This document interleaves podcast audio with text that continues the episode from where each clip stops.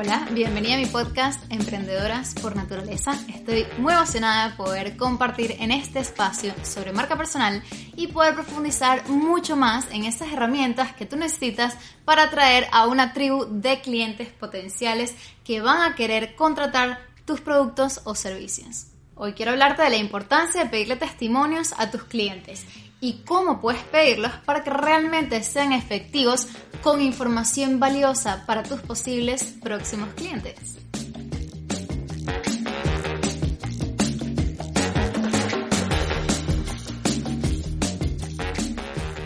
Los testimonios son herramientas para poder venderte. Estos te van a ayudar a tener credibilidad y a eliminar esas dudas que tienen esos posibles clientes de contratar tus servicios.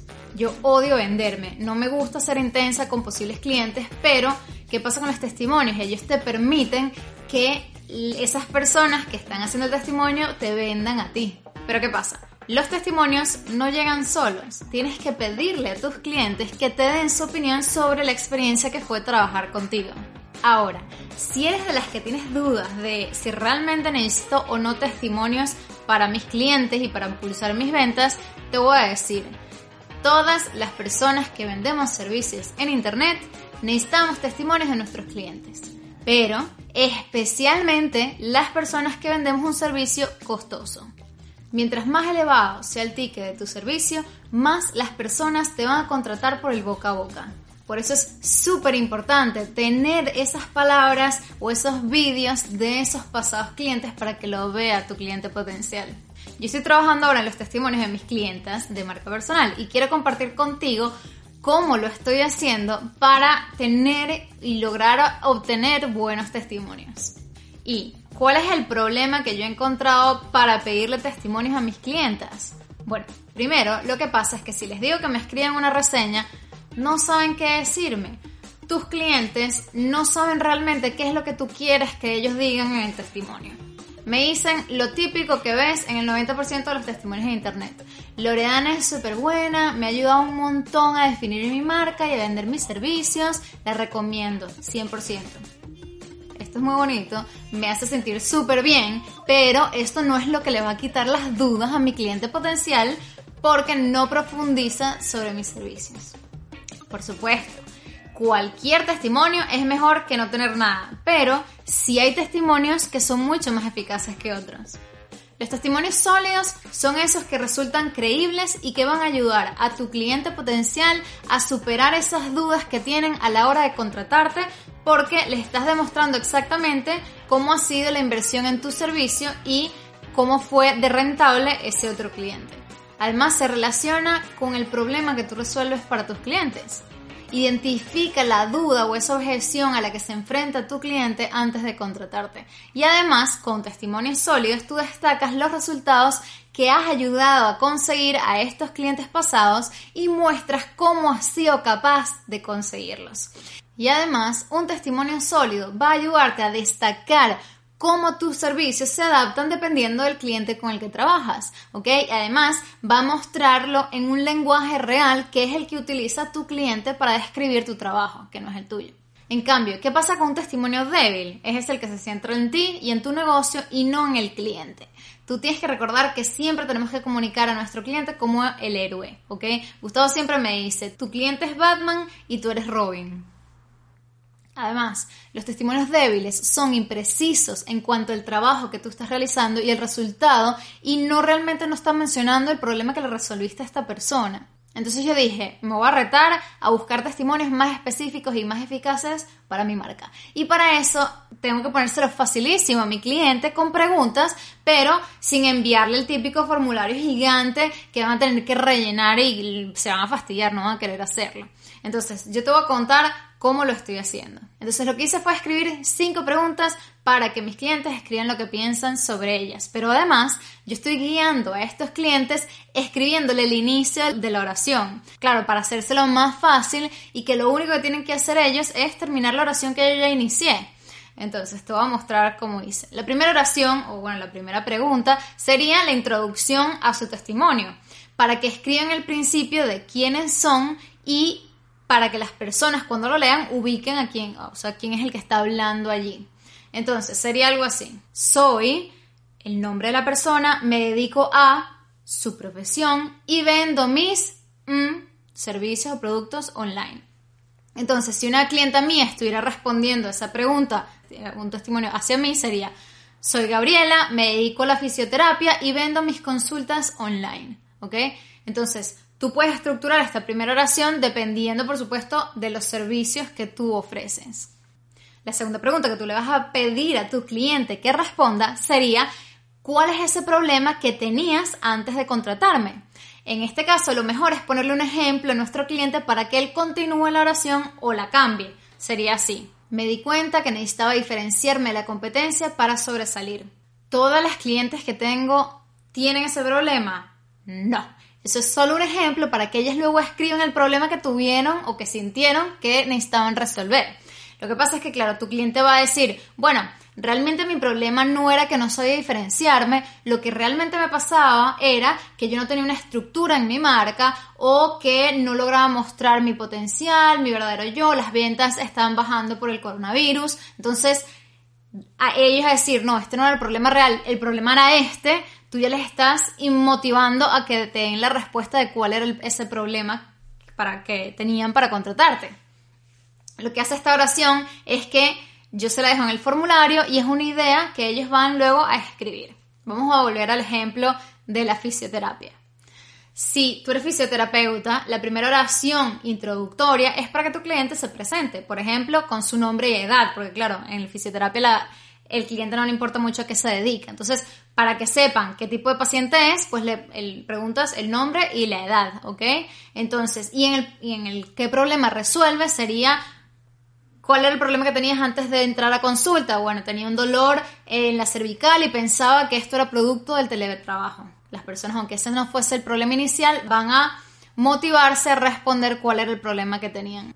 Ahora, la tercera pregunta sería, ¿cuáles eran las dudas que tenía tu cliente antes de trabajar contigo?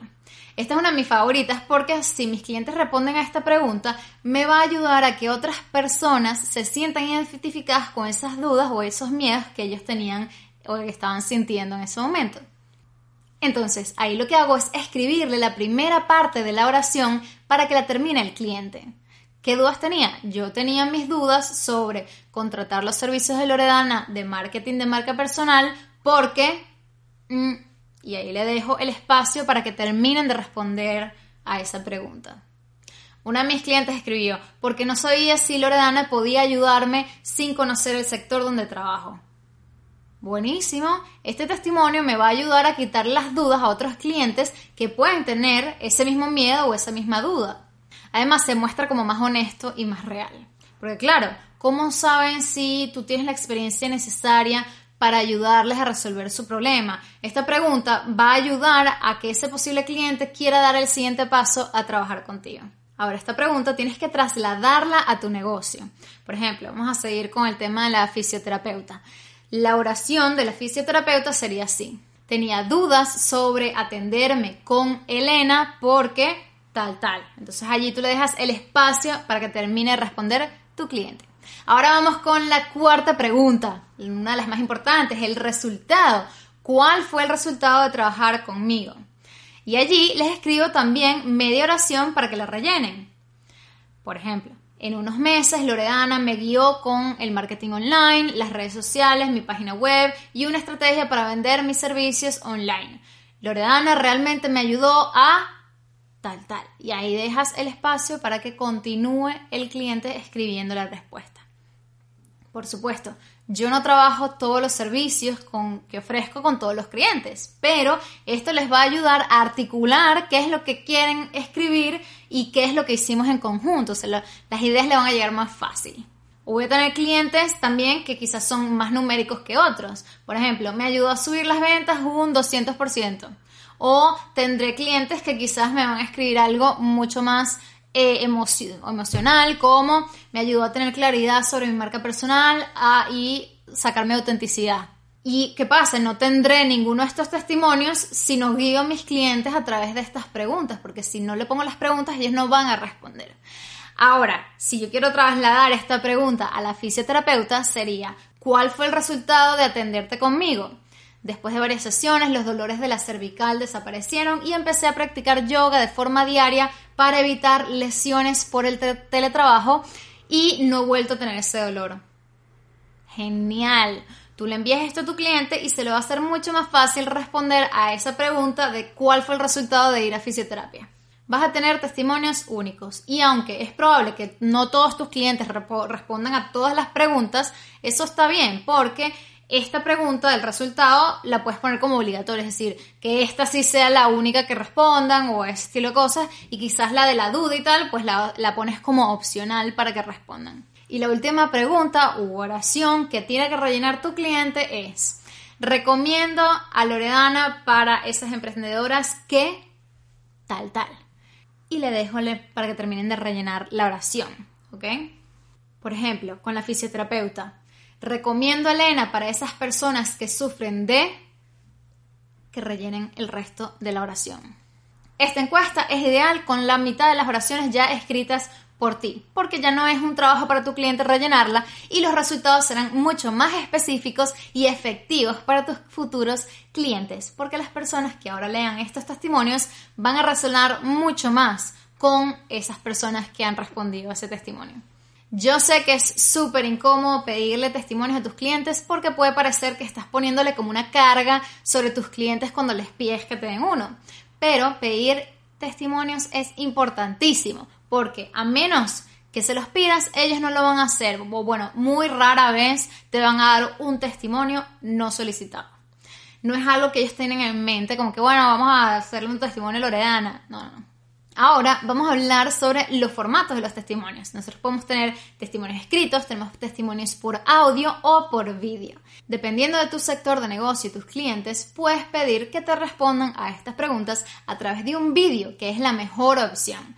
Pero ¿qué pasa? Muchas veces los clientes no están dispuestos a grabarse o a ti te parece incómodo pedírselos incluso por confidencialidad no pueden grabarse en vídeo. Entonces, pues, ¿qué puede ser otra opción? Otra opción puede ser el audio, que es igual de creíble que el vídeo, pero no pasa esa barrera de tener que grabarse.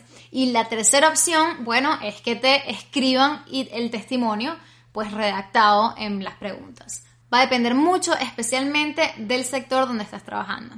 Y para concluir el episodio vamos a hablar sobre el momento ideal de pedir un testimonio. La mejor forma es decirles al empezar de trabajar con ellos que al final de tu trabajo les pedirás un testimonio. Así ya ellos están prevenidos. Y puede que te pregunten, bueno, ¿y cuándo me lo vas a pedir? Tú puedes decirles ahí, bueno, te lo pido al final del proyecto o después del primer mes de consulta o después del primer eh, mes de clases, por ejemplo. ¿Cómo tengo que darte el testimonio? Bueno, mira, te voy a enviar unas preguntas sobre cómo ha sido la experiencia, cómo ha sido el resultado del trabajo. También te pueden preguntar, bueno, ¿y cómo vas a utilizar ese testimonio? Bueno, mira, lo voy a utilizar en mi página web o haciendo marketing en redes sociales, etc. Si tú se lo dejas claro desde un principio, va a ser mucho más fácil al momento de pedirle el testimonio. Además, tú puedes decirles que vas a refinarlo, diseñarlo o editarlo y se los vas a mostrar antes de publicarlo para que lo prueben y cuándo es el mejor momento para pedir los testimonios de los clientes. Por ejemplo, puedes pedírselo cuando alcanzas un resultado clave en el proyecto, cuando has terminado el trabajo o un tiempo después de haber terminado el proyecto. Depende de tu negocio. Por ejemplo, si es un servicio recurrente como la fisioterapia, pues puede ser después de un tiempo que tú ya notes un avance claro en el paciente o en el estudiante, por ejemplo y nunca es demasiado tarde para pedir un testimonio. Así que si tienes clientes muy antiguos, empieza por ellos, empieza a pedírselos. Hasta aquí el episodio de hoy de Emprendedoras por Naturaleza. Espero que te sirva de mucha ayuda todo esto que te dije y que comiences ya a pedirte esos testimonios. Además, si necesitas ayuda personalizada y quieres que te guíe en tu proceso de emprendimiento, entra a mi página web que te dejo aquí abajo en la descripción o escríbeme para poder comenzar a trabajar tu marca personal y aplicar esta y muchas otras estrategias de emprendimiento para tu negocio. Nos vemos en dos semanas.